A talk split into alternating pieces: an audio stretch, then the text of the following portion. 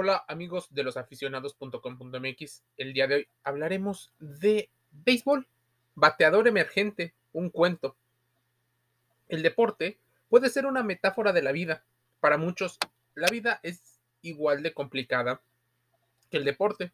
Un aspecto de la existencia que se presenta para diversas situaciones. Para los aficionados al béisbol, por ejemplo, aplica la idea de que la vida es un juego de pelota donde siempre existen posibilidades de ser ponchado o conectar un run. Ejemplo de ello es el cuento Bateador Emergente de la escritora mexicana Ana Mari Gómez. Esta es la historia de Enrique, un publicista preocupado por presentar la mejor campaña para una compañía automotriz y que sea elegida por encima de la de Silva Gómez prestigiado colega suyo, cuyo trabajo, por lo regular, siempre resulta ganador, pese a ser una repetición de campañas que en otros tiempos le merecieron fama. Esto provoca que Enrique compare su situación presente con aquellos tiempos durante los años 60 en la Ciudad de México, cuando era un adolescente para quien el rey de los deportes era lo más importante. Para que te sitúes un poco en la situación, la Ciudad de México antes era mucho más popular el tema del béisbol en diferentes campos. Incluso hay un campo, el último campo popular, estaba muy cerca del centro de la ciudad y hoy es una plaza comercial. En su zona de comida, para recordar ese pasado beisbolero, jugaba o está brandeado diferentes figuras mexicanas del béisbol.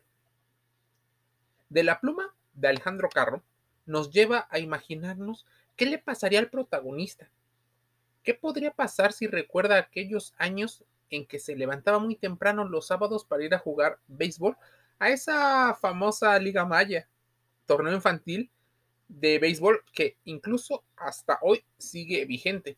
Enrique era entonces un joven bateador que entrenaba como nadie y deseaba conectar la pelota también como Fernando Reyes legendario beisbolista mexicano que brilló en los Tigres.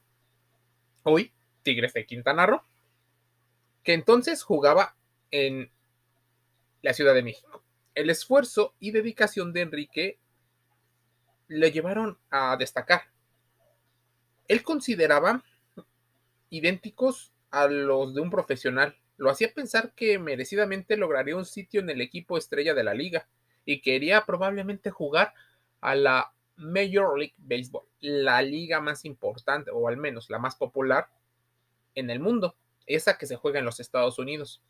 Con la seguridad de ser uno de los mejores, Enrique escuchaba al entrenador nombrar a cada uno de los 14 elegidos para salir al campo, pero a él no lo mencionaba. El joven bateador apenas puede contener el llanto y ante su frustración por no ser elegido, cuando al fin pronuncian su nombre, Enrique Dávalos, estrella suplente. Pese a estar en los mejores de la liga, ser el relevo del hijo del entrenador constituye un pobre consuelo para Enrique, quien entonces promete nunca más volver a ser suplente ni en el diamante ni en la vida. Aunque ahora, ya de adulto, está a punto de quedar otra vez relegado por un publicista que vive de su antigua fama y tendrá que trabajar bajo sus órdenes, aunque como reza la frase beisbolera, esto no se acaba hasta que se acaba. Y quizá Enrique aún guarde un home para conectar y así pueda de alguna manera, como Fernando El Toro Valenzuela, histórico pitcher mexicano de los Dodgers de Los Ángeles de las grandes ligas, poder ser el titular y ser la estrella. No el publicista menospreciado que parece estar condenado a ser siempre emergente en el juego más importante. Interesante, ¿verdad? Puedes seguir entendiendo de qué trata Bateador Emergente en el libro La portada del Sargento Pimienta, 1994. Además de disfrutar la obra de una de las más destacadas escritoras mexicanas de la actualidad y tener un ejemplo más de cómo el deporte nos proporciona enseñanzas que podemos aplicar a toda nuestra vida. Pues no solo se trata de un juego, se trata de los simbolismos y cómo entendemos nuestra vida. De eso va losaficionados.com, de que entiendas qué pasa dentro y fuera del campo. Mi nombre es Jorge y te invito a suscribirte a los podcasts de los aficionados en Spotify, Anchor, SoundCloud, Spreaker, Evox, Google Podcast, Deezer, para que no te pierdas ni uno solo de los capítulos que sin duda serán muy llamativos y te harán pensar acerca de cómo el deporte llega a ser tan bonito para muchas personas. Te un saludo.